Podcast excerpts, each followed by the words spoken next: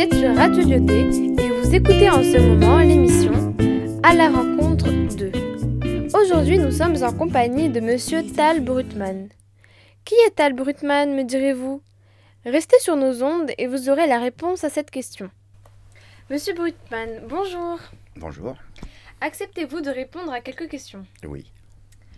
Et tout d'abord, pourriez-vous vous présenter pour nos chers auditeurs? Alors, euh, je suis historien, je suis spécialiste dans l'histoire d'une part de la France de Vichy donc pendant la Seconde Guerre mondiale et d'autre part, je suis spécialiste de l'histoire de la Shoah en Europe. Très bien. Vous êtes donc historien et plus précisément spécialiste de la Shoah, comme vous venez de le dire. Pourriez-vous nous expliquer pourquoi avoir, avoir choisi l'étude de cette période sombre de notre histoire? Euh, c'est une succession de, de hasards pendant que je faisais mes études d'histoire. J'ai commencé par faire de l'histoire ancienne d'abord, sur Alexandre le Grand, et ensuite parce que, parce que je suis tombé sur des archives intéressantes qui concernaient la Seconde Guerre mondiale. J'ai décidé de changer de période, et puis après je me suis plus arrêté. Donc voilà, ça fait 25 ans maintenant. Mais il n'y a pas une explication unique, c'est vraiment une succession de, une succession de rencontres, de choix, de, de plein de choses. D'accord.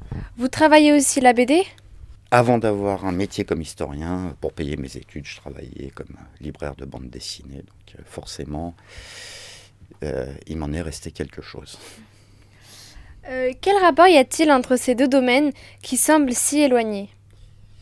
Ils sont pas si éloignés que ça quand on réfléchit euh, autrement. C'est-à-dire que on on s'étonne pas, par exemple, des gens qui s'intéressent à la littérature et à l'histoire, ou au cinéma et à l'histoire.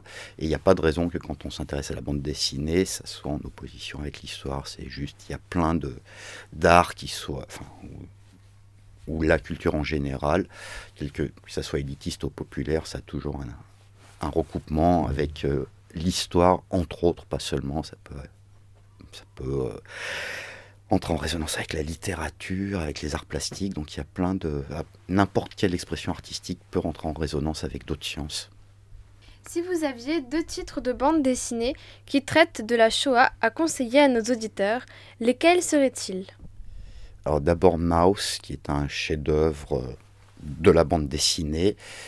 Et puis après, euh, après il y a plein de possibilités. J'en citais deux, donc du coup ça fera trois au lieu de deux. Mais euh, il y en a un, je sais, qui est au CDI ici, qui s'appelle euh, Deuxième Génération, qui est relativement récente comme bande dessinée, mais qui est très intéressante, de Kishka, qui est un Belge dont le père a, survécu à Auschwitz. Et d'autre part, il y a une bande dessinée qui devrait bientôt être au CDI normalement, qui s'appelle La bête est morte et qui a été faite euh, pendant l'occupation en France de façon clandestine et qui raconte l'histoire de l'occupation en France, notamment la Shoah.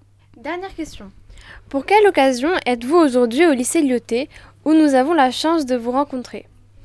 Alors la chance, je sais pas, euh, mais parce que déjà j'ai été invité plusieurs fois à précéd- enfin, dans les années précédentes et que là, à l'initiative d'une enseignante de l'IOT, j'ai été sollicité pour venir rencontrer les enseignants et les élèves de l'IOT.